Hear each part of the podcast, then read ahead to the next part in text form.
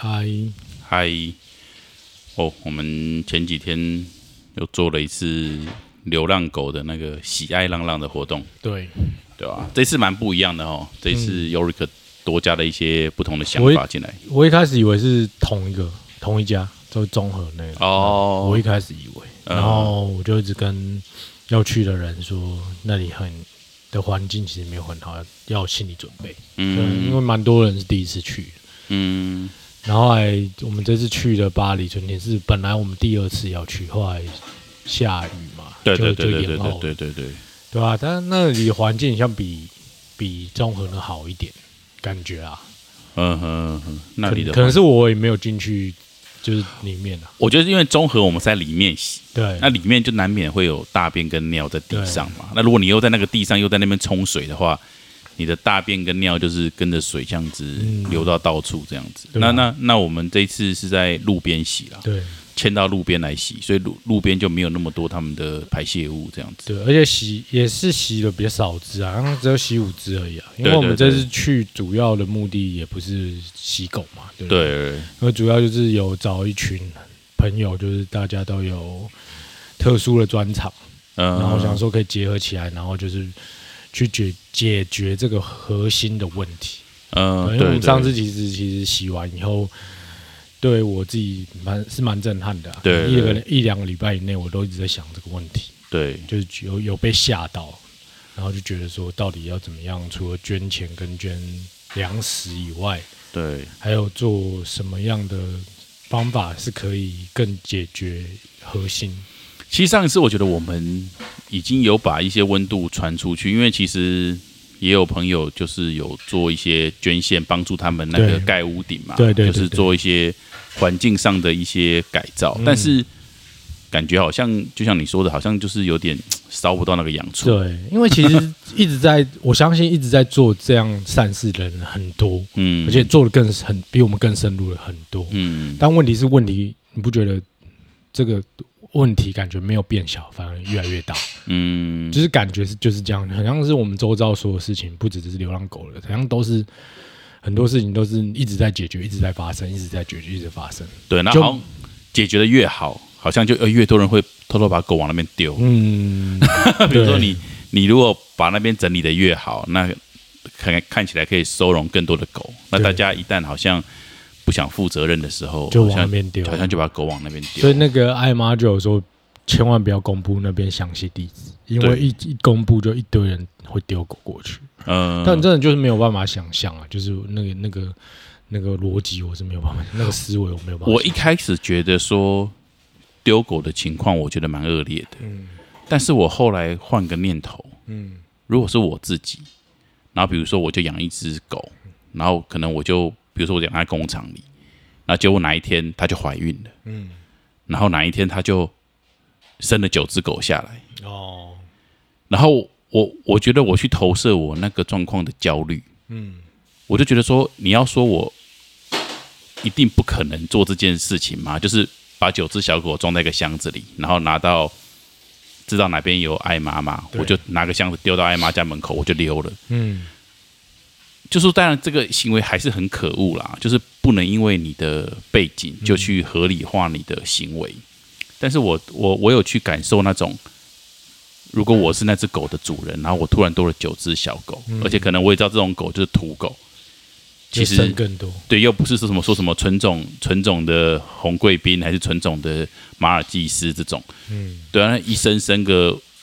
七只到九只，然后我觉得，我觉得可能我也可以想象那种我内心的焦虑了，嗯然后再加上我对生命我也不知道怎么处理，所以我也不可能去养它们，那我又送不出去，我就去想象这种情况，就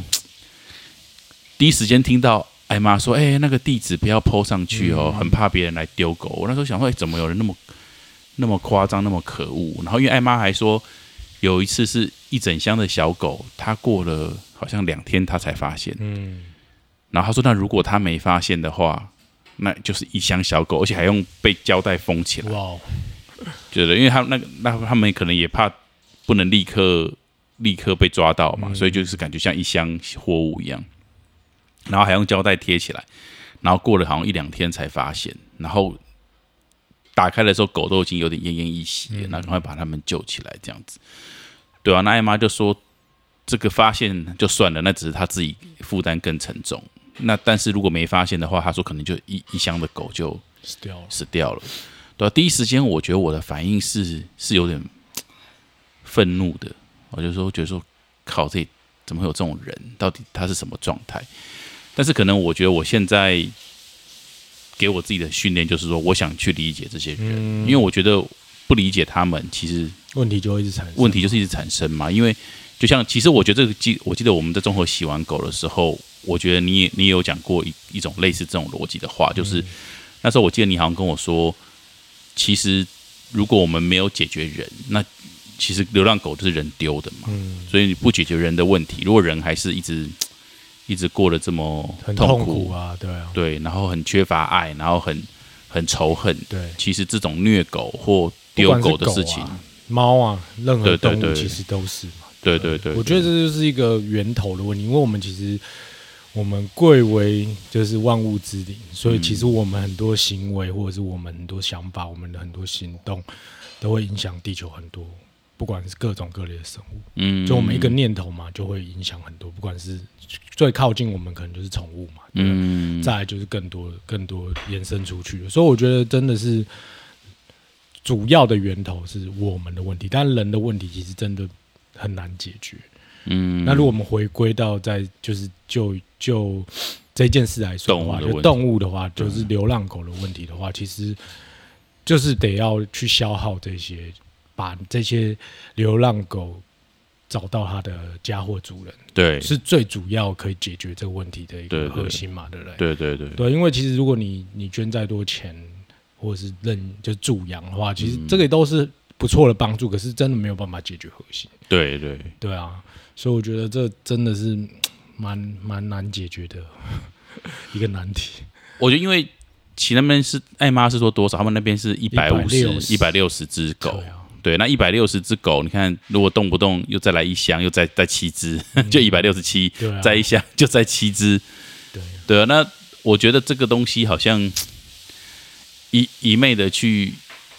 去帮艾妈筹钱，然后再把那个支数往上加，感觉其实是不切实际了。而且你要想，如果艾妈她其实也是有个年纪的，那如果她可能过了十年，她的身体或者是哪边就是往往走下坡，她没有办法这样子，她那那些狗狗怎么办？而 而且我觉得艾妈都是他们的灵魂年龄感觉很年轻，就他们眼睛是很年轻的，可他们的身体感觉其实都已经摧残了，被对啊，就是他这些劳务啊出车祸啊，或者是火灾什么有的没的。对对因为其实你要照顾这么多动物，就是那么多狗狗，你要花很多的心力，嗯你根本可能没有时间管理自己的身体健康，都有可能。嗯对，所以我会觉得这个不是一个长久之计。我我觉得艾妈他们都有点被这些生命追着跑，对，所以其实他们是没有办法把自己照顾好，嗯。所以我觉得他们的生命就很像，其实真的很像那些过劳的人，嗯，就是他们就是被这些生命追着跑，他们必须要不断的把钱找进来，然后不断的去打扫，然后不断的去遛他们，然后反复的做这些事情。可是问题是有一百六十只，对啊，所以严格上来说，不管他怎么做，一定都会有很多狗是没有机会被遛的，真的然后一定还是会有狗饿到肚子，然后可能就生病啊，生病或或什么的。就是他永远有抢救不完的事情，然后但他的力量却是有限的嘛，但是他要负责的责任是无穷的，对。对啊，所以感觉他也是一种，我觉得他也是让他的人生变得有点失控了，就是其实是真的很辛苦，很辛苦。对，对啊，很像一个过劳的那种工作者这样。但他真的是难得，我看到就是可以这么乐观，哦，对他还是很乐观。然，后就是谈谈笑风生，也很会讲话，对对对。所以就是很难想象说他要照顾这么多狗，就对对。对，没有办法想象。其实我自己养一只狗、两只猫，其实有时候都会觉得哇，你真的是要花很多时间陪伴他们，然后嗯，去处理他们的所有事情。那你何况它是我的五十倍，对对对，我就没有办法想象。我都常说一只狗要十个人陪，对啊，因为狗真的太无聊了。你对看，啊，比如说你看你们那么爱学妹，嗯可是你妈妈也是把时间都给她，然后你也是有空都来陪她，然后你爸爸也超爱她，然后你女朋友也超爱她，可是她还是很常无聊在那边，嗯，然后一直在等人跟她玩。对啊，就是人人第一个，你不会把所有时间都在陪狗嘛，嗯你会有你自己的社交生活嗯或什么的。对，所以你第一个你的注意力是分散的，然后再来你的精力是有限的。你不像狗，狗就是很精力旺盛啊！你半夜三点突然起来尿尿，它也可以跟你玩，对吧？对啊，它随时都可以跟你玩，那就看你有多有力。可是你没有那么有力嘛，你可能很多时间要休息，很多时间你要独处，很多时间你要出去社交或什么的，对。然后但是狗就永远在那边等你，所以我觉得真的没有十个人根本我那个玩不了一条狗。那这个心理压力会很重。你就是想象，如果有一百六十只学妹，然后在那边等我，我真的会可能会一个礼拜我就发疯了。对，就是我会一直很有内疚感，就觉得说我没有办法照顾到每一只，然后我没有办法让每一只都得到同等的同等时间的陪伴，嗯，然后或者是有没有确定他们的身体健康状况，然后你就会觉得哇，一直想想，你真的会疯掉。所以我觉得的爱妈真的很伟大，但我们就只能做的就是尽量去分散他的负担嘛，对，嗯就分担一下。那除了助养，那我们现在也是有在推动，就是上像上礼拜我们找的一些朋友，就是专业的摄影师嘛，嗯他们是一个团队，那也很很开心，就是我一跟他提起，他就马上答应。许源摄影工作室对，他也是我以前跳舞的朋友，然后嗯我不知道找找找一票的专业摄影师过来，很猛，就感觉很像是你在就出什么通告一样，嗯洗个狗旁边一堆人在拍你这样。嗯然后我就觉得说，就借由这种比较专业的方式，然后把他们那些狗狗都拍得很漂亮，然后再再介绍他们每就是我们想要推的那些狗狗他们的一些故事，因为其实每只狗的故事都蛮精彩的。嗯就那天听艾妈在讲，嗯，那再加上我们身边很多有影响力的朋友，嗯他们就互相转发，我相信应该可以多少也是减少艾妈的一些负担，就是可以，我我觉得应该是可以成功领养蛮多只走的，嗯我是蛮有蛮有这个信心。好像昨天还前天吧，反正田以希就有问我说：“诶，如果有人要领养的话，是直接跟粉丝团的那个嗯，联系嘛？”我就说：“诶，对，你可以先跟他联系看看，如果你觉得有什么联络上不顺的地方，我说你就让我们知道，我们再来协调。”然后我就想，我后来我就顿时间我就是陷入一种自己的沉思，然后我就发现说：“诶，其实我们不用多诶，如果我们忙忙这么，我们忙这样一个下午或者是当然我们后续可能我们有发一些文章，我们可能忙一个晚上。”一天或两天好，其实即便我们忙两天好了，即便我们二十二十个人好了，忙两天，只要有一只狗能被认养走，其实我觉得是值得的，啊对吧、就是是值得的，因为它就是其实它就是一个生命。当然，如果我们看全部的问题一百六十只，我们可能就会觉得说，我们的我们可能就会要很贪心，嗯说，哎、那可不可以十解决十只？我们可能就会有给自己这样的压力。嗯但是，即便我们只解决一只，我觉得这一切都很有意义耶。啊。等于说，我们花两天的时间，嗯。我们救了一只狗，对，然后让它其实就是像我脸书里面有分享，就是说，我觉得我希望，因为狗的价值就是爱与被爱。嗯。哦，它就是需要被爱，然后它也会去爱你。嗯，对，那其实你如果把它关在那边，其实它没有办法发挥它的价值，对啊，它只是一直，它会变得第一个，它没有被爱，它可能会变得很扭曲，嗯，它可能对人有些也会有攻击性或是什么的，你不知道他到底性格会变成什么，发展成什么样子。对，然后再来是他也没有办法发挥他的价值，就是它也没有办法去爱人，对啊，那就变得说他一直一样在消耗一样多的饲料，但是他却是一个很扭曲的存在。嗯然后他的价值没有办法被发挥。然后本来他应该是一个很有价值的生物，可是他变成一个负担，嗯变成一个社会的负担。所以我觉得，其实有被领养走跟没有被领养走，真的就是如果我们花两天时间，我们可以把社会上的一个负担变成社会上的一个礼物。我觉得其实好像也也很值得。对啊，那当然更不要说是如果能有十只，那当然就就更好这样。，而且我觉得最主要的是这个活动啊，就是我们参与的那个瞬间，就回到刚刚那个问题，就是其实最大的问题是我们的问题，人的问题。嗯那其实我们去参与那个瞬间，其实我们每个人都是被疗愈的状态，不管是看到就是那些狗狗很开心想要跟我们互动，或者是有些狗狗失控，然后拉着在遛它的人跑，然后我们在笑，或者是嗯可能中间有出现个误会，就是我们误认有人真的要把你养走，然后有其中 Annie 就是就哭的跟什么一样，就很对感动。然后，但那个瞬间，其实我们每个都被疗愈到，就是对，让我们听艾妈在讲这些故事的瞬间，我们也都被疗愈到。那重点就是这个瞬间，我们做的这一些有意义的事情，然后一起参与，然后我们被疗愈。那我们是不是就是更离我们更更好的那个面向嗯，更，进一步？嗯，那如果我们一直都在做这种事情的话，其实我我相信这种事情是不会发生，嗯这种事情也是很自然就会解决的。嗯，对，因为我们被疗愈，我们变好了，那相信我们周周围身身边周围的所有人事物都会变好，嗯，对吧、但就这真的是根源了，我觉得就是我们自己，嗯，对吧、所以我觉得这个活动除了除了就是有人有狗被领养到，或者是有帮助到爱妈，更深的意义是我们自己去参与的这些人，我们给我们自己一个机会去参与这个活动，然后在这当中我们被疗愈到，嗯，对我们看到更多东西。我觉得在你刚刚说那个故事里，其实我还看到个面向，就是说，其实当然我们之中可能有一些朋友，我觉得他们的父母也都很优秀，那给提供给他们一个很好的一个成长环境。那我觉得我们这个活动其实是让很多的人去意识到说，其实可能平常他们买一个名牌包包，或者是出国旅游一趟。他们可能可以十万二十万的花，但是他们没有想到的是，可能原来他们可以一个月花五百块，然后让一只狗可以继续生活生活下去生存下去，生存下去。其实，我就我我可以感受到，他们感受到说，哦，原来还有这么多有价值跟开心的事情。嗯就原来开心的事情，不是只有出国玩，不是只有喝酒，不是只有吃日本料理，不是只有买包包，不是只有买漂亮的衣服。对，其实有很多很有价值的事情，或者这是很能感受到生命的事情。其实，如果你愿意把你自己拥有的东西分一点点出来就好。其实我觉得这就是量力而为了。当然有对有些人来说，可能一个月五千很便宜；对有些人来说，可能一个月五百很贵。嗯，哦，每个人的经济状况不一样，但我觉得重点不在你给多少，在于说你有一点点的给予，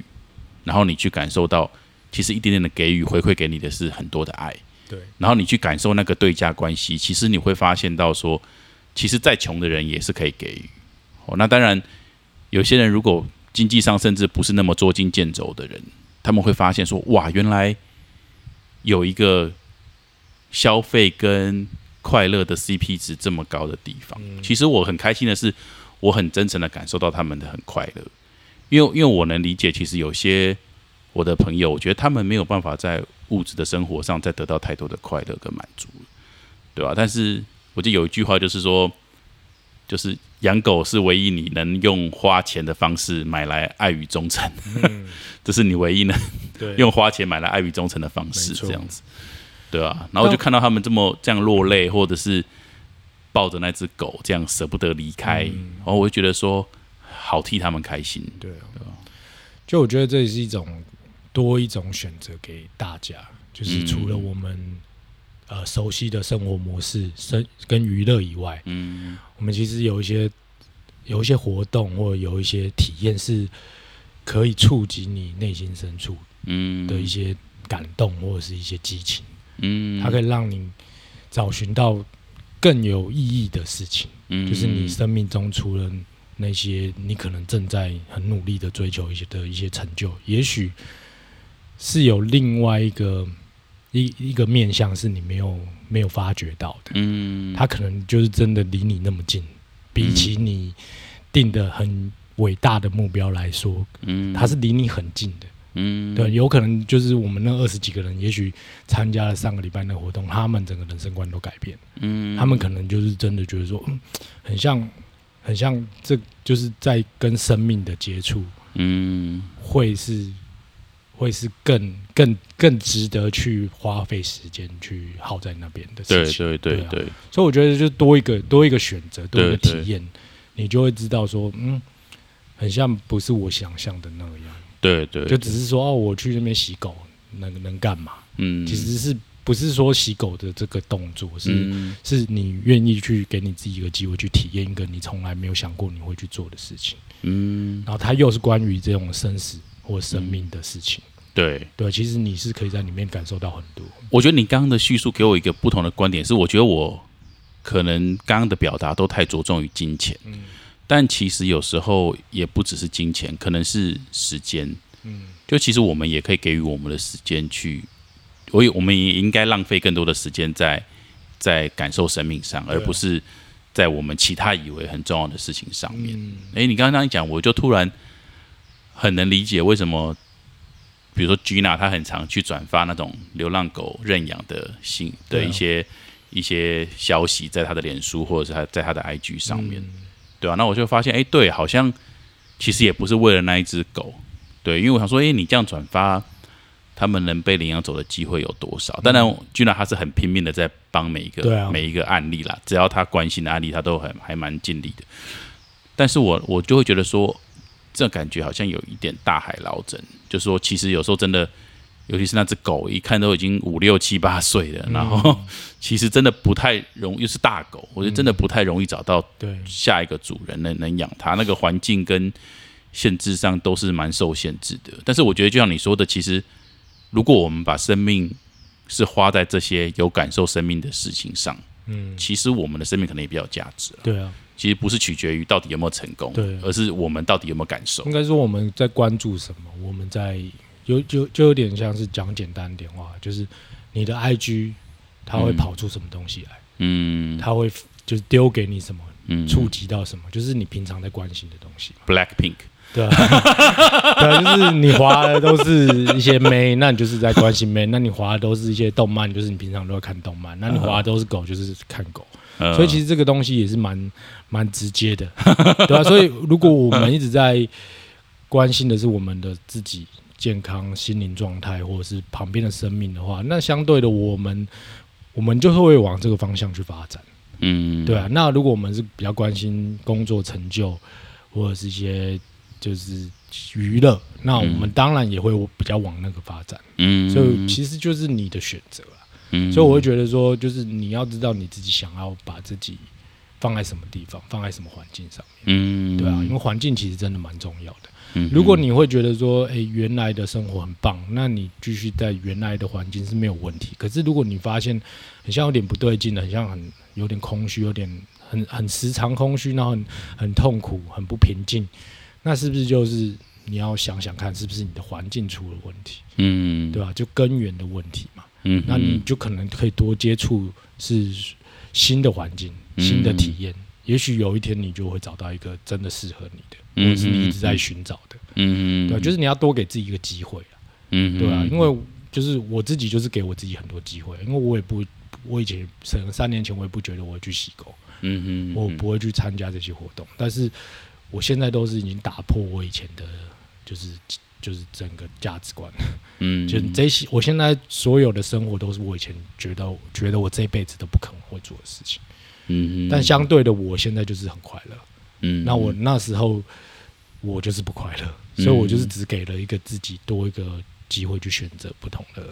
体验跟生活模式。嗯嗯，我觉得这是蛮重要的，对吧？对，对啊？你要认清自己啊，就是自己到底是快不快乐，嗯，处在什么状态。而且我最近其实有在一些佛教的组织做学习嘛，福智，然后其实我感受到说，其实以前啊，我因为我并不是很理解这个宗教这么多，嗯。对，那但是感觉以前好像这些所谓的出家人或法师，好像很少看到他们会有太多他们跟狗或猫的互动，感觉以前起码以我一个不是很了解佛教人来说，我很少看到这方面的这些表达。嗯，但是我发现现在其实这些团体里，包含他们很核心的一些法师，或者是真的领导这整个团体的这些位置上的人，他们其实对于比如说收容流浪动物，然后然后很多故事是关于他们多神奇，可以跟各种的动物互动。嗯，对对对，然后我发现说，其实好像我我不我不知道这些因为我不是很了解佛教啦，所以我也不方便说他们是不是有在改变。但是我感受到的是，好像其其实他们现在一些很年轻的法师，其实让我感受到他们对于这些动物是有很多的善意的。嗯然后跟他们的修行的能力也会体现在他们跟动物的互动上面。就是他是说，哎，哪个法师真的很厉害？他们的说法常常是，他可以很跟，比如说流浪狗都会很怕人嘛，然后他们他可能就，可是人家说哦，没有那个法师来，他就他就可以很很亲近，他就不会不不不不会吓到这样子。对对对对对对对。对啊，所以我觉得就还蛮蛮蛮妙的这样子，对吧、然后就觉得 这种动物的议题，我觉得可能也跟我们社会在进步，然后或社会在扭曲，可能这些议题会越来越被凸显吧。对啊，对啊但凸显，我觉得主要还是要先，还是要先就是疗愈自己啊。嗯，对啊，因为其实你看，如果以我自己的例子来讲，我以前哪会管什么流浪狗的事情？嗯，那是因为我是处于扭曲的状态嘛，对，心理扭曲的状态、痛苦的状态，所以我根本连自己都管不好，我怎么可能会去管？嗯。管到我我我我就是身边的一些流浪动物？嗯。但我开始疗愈好我自己的时候，我就有多的能力、多的时间、多的平静，可以去再多关心身边的动物，不管是人或是、嗯。或者事或物。那就是回到我们刚刚讲的，就是你就有机会去改变嗯，这些事情。对对对，但是如果我是在一个很扭曲的状态，然后我硬要去去去去，就是解决这个流浪狗问题的话，我相信我做的方式或者是使用的方式也是不会是很好的，对。可能是会很激烈的，可能会是很伤害人的，对对对对啊，所以我觉得就是还是自己，就是回到所有的源头就是自己嘛。我觉得你刚刚一个论点蛮好的，因为我觉得其实蛮多喜欢动物的人，他们其实是对人是比较冷漠的。对啊呃，我们看到很多爱狗人士，其实大部分都有这样子。那当然他们会觉得说跟动物的互动简单多了，那跟人很复杂。但是，一样，其实你如果不解决人的问题，你动物的问题是解决不完的。对啊，就会也会让自己越来越痛苦啊。对，因为你就会看到越来越多的动物被虐待嘛。对啊，但这些动物被虐待，也可能也是来自于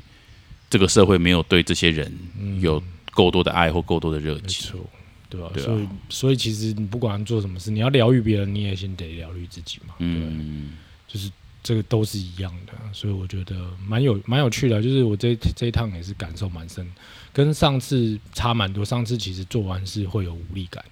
洗完会有很大的无力感。这次是觉得说，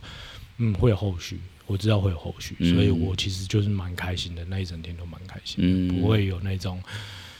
很难过啊，或者是就是很无力啊，真的就觉得说哦，又来做一次，不知道就是有点白工的感觉。嗯但这次完全不会，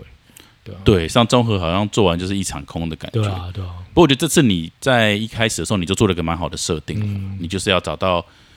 就是愿意来帮忙的摄影师，对啊，然后我们尽量也找一些。当然，我们能力有限啦，我们也不能说我们能找到多少多有名的人，但是我们尽我们能力，就是起码我们问的人蛮多，有影响力，有一些粉丝的人，他们都蛮愿意一起来对，共襄盛举，然后帮我们 转发，或他们自己也愿意发表一些他们的感受，这样子。嗯，所以我觉得这场是非常成功啊，对啊，其实但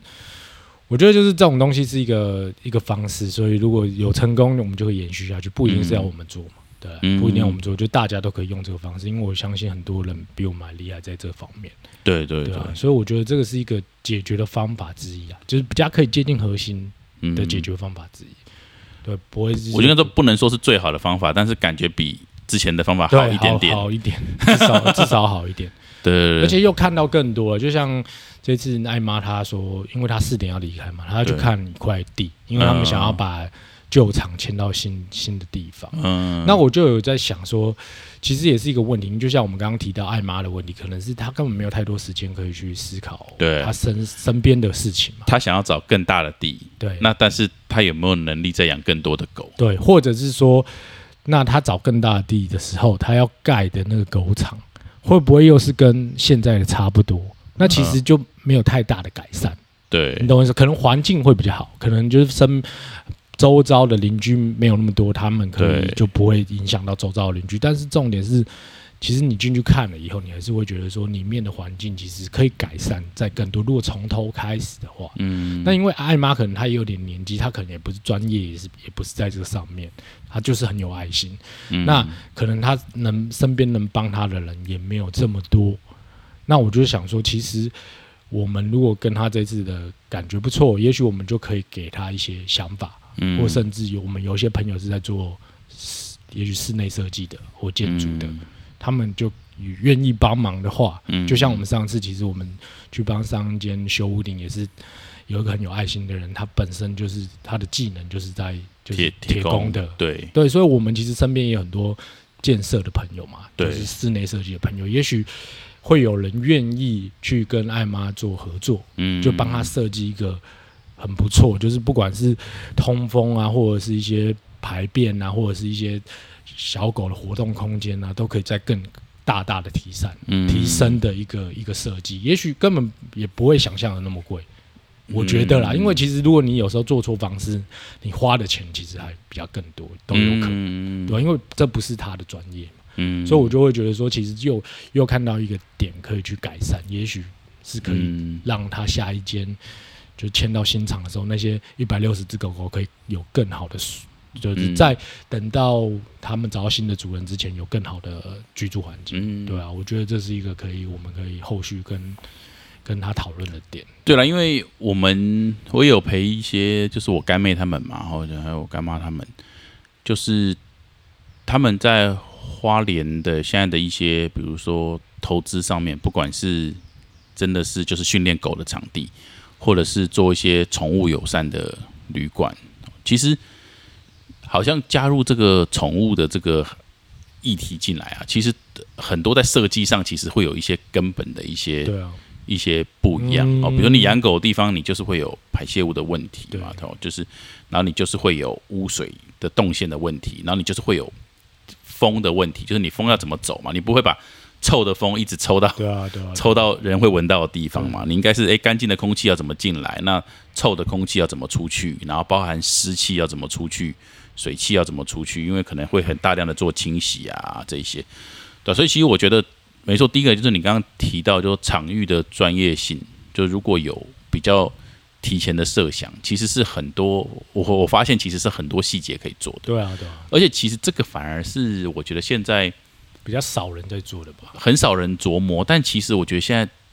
宠物的商机很大。啊、已经很大了嘛，对啊，我甚至觉得说它也许，因为我不确定它那块地的的的的呃变就营业是不是可以营业的。嗯那也许如果可以营业，它可以用一个小的，就是咖啡厅嗯合在一起。那如果你看，如果我们要去喝咖啡，或者是那边就有很多狗狗，然后它设计也不错，其实很多人可以去的时候跟狗互动，也许他就可以把它带走了。对对对啊，就是结合这个这个东西嘛，那它也可能会有一些就是收入，那也是可以就就是它有固定的一个开销可以支出嘛，对。对对，所以我觉得这东西都是可以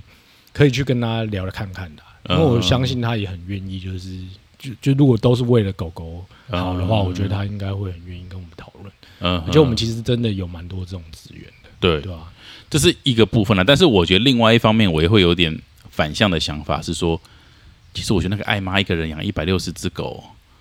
极限的啦，就就是如果他有更好的场地，他会不会又扩编？就是说他又更容易，嗯因为我觉得爱妈他们的状态就是说，如果他还有场地跟对钱的话，他就会再收更多的狗，对因为没有办法，因为他们就是很容易心软，他们只要一看到。哪一只狗没有被好好的对待，他就说，比包含在医院丢着没人要的，他就拿回来说，对啊，那我来吧，那我来吧。对但所以我才说，就是如果我们可以帮他解决的话，就是也许他愿意接受我们的想法，跟我们讨论，就是我们可以把。如果它的环境不错，然后又有一个吸引人的地方，大家可以去。除了去洗狗以外，大家都可能，哦因为因为其实你看现在很多咖啡厅是也有浪浪的咖啡厅、啊，对对对对，大大家就去那边喝咖啡，然后就跟狗玩啊。对对。那他如果那边的场地很宽阔，可以做一个室户外的空间的话，对对对，那其实这个就很大的一个一个人的流量可以过去去看狗。对对对那因为你看我们那时候去两次，就算第一次的环境没有那么好，第二次可能比较好一点。可是我们我们跟每只狗的互动，我都会有一股冲动想把它带回去。对对我真的都会有。那你，想，如果会去那种咖啡厅，浪浪咖啡厅的人，大部分人都是爱狗的人。嗯，那他去了以后，我觉得你提高他领养的那个对，冲动就很高了。没错没错，但不能说就是冲动，就是因为其实爱爱妈都会审核。对，其实你不是说你要领养就没有有个，当然我们不鼓励因为冲动而领养的但是说实话，在冲动，我觉得搞不好给狗的环境都比待在那边好了对，了。但是对啊，我们只能会爱妈会审核啦，我对。觉得这就不不担心。对的，这个就是回归到机制，但是我觉得大家也不用给自己太高的道德标准，因为基本上他们现在生活的地方，在我的认知算地狱啦，但他们可能不觉得是地狱啦对对，但是在我一个不是狗的人看对来，我觉得他们是真的是。他们生活在地狱。对。对啊，所以我我会觉得就是很多可以解决的方法，但嗯。核心就是我们要解决的就是让人家领养走嘛，对对让，有想要养狗的人可以去领养走嘛，因为真的里面很多很可爱的狗，嗯，真的都很可爱。爱爱妈会防御的好像是那个啦，有些有吃狗习惯的，哦尤其是外外劳，哦，对对，但不是不是抹黑啦，就是因为可能台湾？台湾可能吃狗的族群没有那么多啦，嗯。那但是可能可能有一些外外劳，或者是因为中国也有一些地方有吃狗的习惯但我相信艾妈她很有这个经验，对所以就交给她审核。所以他她审核她的专业就是这个嘛，她也不是在雕说大家要啊。要多爱爱她才行但是她有一些，因为总不能把自己的狗一直让别人领养走去宰掉吃嘛，啊。所以他他他有他自己的审核方式。但我觉得你刚刚说的没错，其实真的要解决问题，其实不是收容更多的狗，而是创造一个更好的空间，然后让他们可以你可以流动啊，你懂我意思吗？它对对对。它有点像是旅馆的概念啊，有人嗯。check out，有人 check in 啊，嗯那你不能一直 check in 啊，没有人 check out 啊。对对那你就爆掉了，所以如果你的环境 OK，然后你有一个有一个地方可以让人家看狗，跟就是在那边休闲，嗯其实我觉得是很棒的。就是嗯我会我我觉得我如果常去，我可能都会领领养一只走。我觉得，其实像今天我来找你录 podcast，其实我刚开始前我还说，其实我也不知道我要讲什么，但是为什么我还是这么急着要来录？嗯是因为我们知道就是有七只还八只的那个两个月的小狗，对，对，然后我就想说，啊，那种土狗其实小时候都真的蛮可爱的，嗯但是当然它长大就是会。就真的是一只大狗啦，嗯就是不就是就土狗嘛，大家大家大家应该都能想象是什么样子。然后所以我就觉得说，其实